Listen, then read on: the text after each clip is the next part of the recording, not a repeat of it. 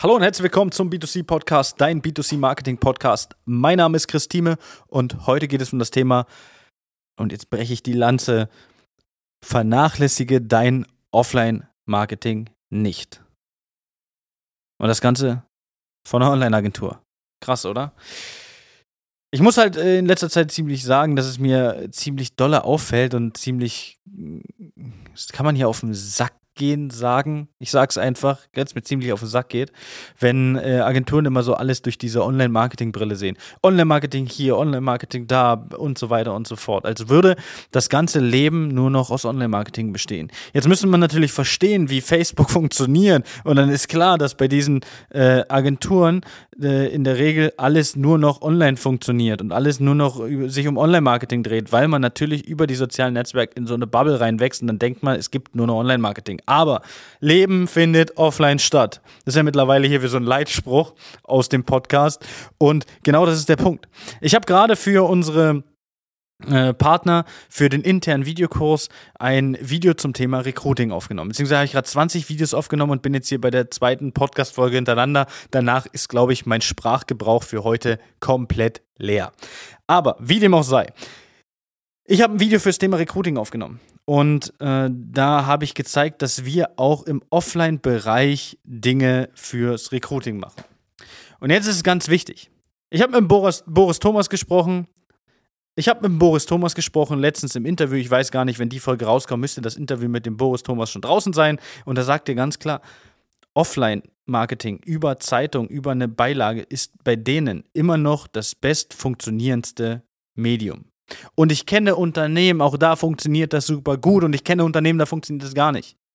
Weil Online-Marketing kein roter Faden ist. Keiner hat den Heiligen Gral erfunden und keiner hat ihn irgendwo gefunden, dass er sagt, ja, ich weiß jetzt, wie das funktioniert, ich kann mit, mit Online-Marketing jetzt alles lösen. Wenn meine Region nun mal so ist, dass sie viel Radio hört, dass sie Zeitungen liest und so weiter, dann macht es doch Sinn, da zu werben.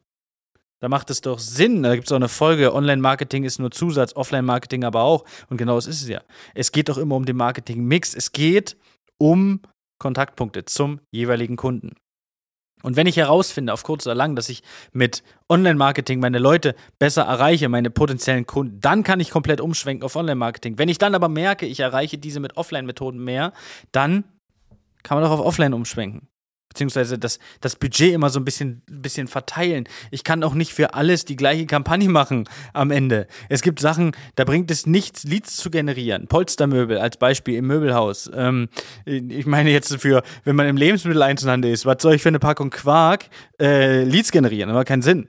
Ja, da geht es wieder um Sichtbarkeit, um, um, um zeigen, was man hat, auf gut Deutsch. Auch da gibt es Strategien, die mir direkt einfallen, die man dafür für den Lebensmitteleinzelhandel im, im Bereich auch umsetzen kann, wo das auch wieder Sinn, Sinn macht, ja, wo man auch nicht sagt, ich muss jetzt für meine Packung Quark Leads generieren, damit er die Packung Quark für 10 Cent günstiger kriegt. Das macht ja keinen Sinn.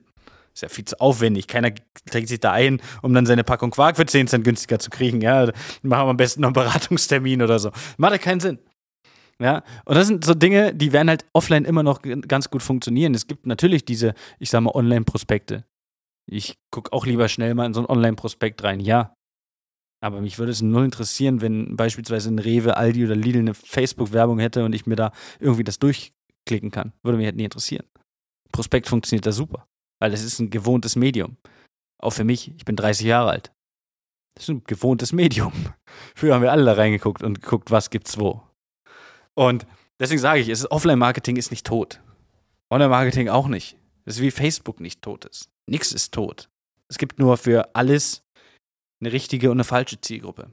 Und jetzt kann ich natürlich hingehen und sagen, ja, äh, ich mache den Schreihals, das ist ja auch nicht unsere, unsere Methode. Ich mache den Schreihals und sage, Recruiting nur noch über Online-Marketing, nur noch über Online-Social-Recruiting, nicht mehr über andere Sachen. Ja, dann erreiche ich aber auch nur die Leute, die da sind und schließe auch andere aus die aktiv auf die Suche gehen. Die bekommen dann die Mitbewerber, die nicht so auf gut Deutsch dumm sind und nur noch eins machen. Auch beim Recruiting, Marketing-Mix, Recruiting, Social Recruiting Mix, wie auch immer man das nennen möchte. Ja, also es ist immer ein Mix aus beiden. Wie gesagt, Leben findet offline statt. Und dann fragen mich Leute, warum es bei uns beispielsweise Zeitung gibt. Warum ich sage, Zeitung bringt bei Unternehmen nicht viel, aber ich mache selbst eine Zeitung. Ich sage, Flyer bringen bei Unternehmen nicht viel und mache selbst Flyer. Und jetzt sehen wir ganz klar den Unterschied. Jetzt müssen wir den Unterschied uns mal ganz klar vor Augen führen. Wenn wir eine Zeitung machen, die wir haben, wir haben für die Einrichtungsbranche eine Einrichtungsbranchen-News und die wird bald auch wahrscheinlich noch für andere, für andere Dinge auch noch rauskommen. Weil die Themen, die da drin sind, sind nicht nur für die Einrichtungsbranche relevant. Das sind generell relevante Themen ohne viel, ich muss mich selbst beweihräuchern und mal richtig Inhalt. Wenn jetzt einer sagt, ihr habt die noch nicht, ich möchte die haben, auf der Area 30 am, äh, am 16. bzw. am 17.9. bis 22.9. Ähm, haben wir die dabei. Ansonsten einfach kurze Nachricht schreiben, dann schicken wir die auch gerne zu. Ja, also überhaupt kein Problem. Und jetzt, jetzt müssen wir schauen. Wen erreichen wir mit der Zeitung? Wenn wir eine herkömmliche Tageszeitung nehmen, erreichen wir alle Personen. Wenn ich aber eine Fachzeitschrift habe, wir sind auch öfters mal in Fachzeitschriften drin. Vor kurzem, letzten Monat, vorletzten Monat waren wir im Küchenplaner-Magazin wieder drin. Warum sind wir da drin? Weil wir eine Fachzeitschrift haben, die nur Fachleute lesen. Das heißt, nur Leute, die in der, in, im Küchenbereich sind, lesen den Küchenplaner. Nur Leute, die im äh, Metallbau sind, lesen die Metallbauzeitung. Nur Leute, die sich für Autos interessieren, lesen am Ende, was ist ich, die Autobild. Aber die Bildzeitung, den regionalen, liest jeder breite Zielgruppe. Und das ist der Unterschied.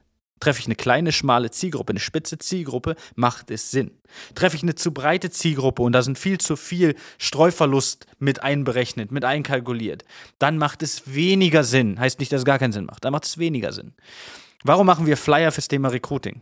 Ganz einfach. Wir haben dauerhaft Werbung laufen auf den sozialen Netzwerken. Und dann gehen wir dahin, wo potenziell unsere Bewerber sind. Das heißt, wir gehen zu einem Zielgruppenbesitzpartner der unsere Zielgruppe besitzt, der, der die Leute hat, wo wir gern Leute haben wollen würden.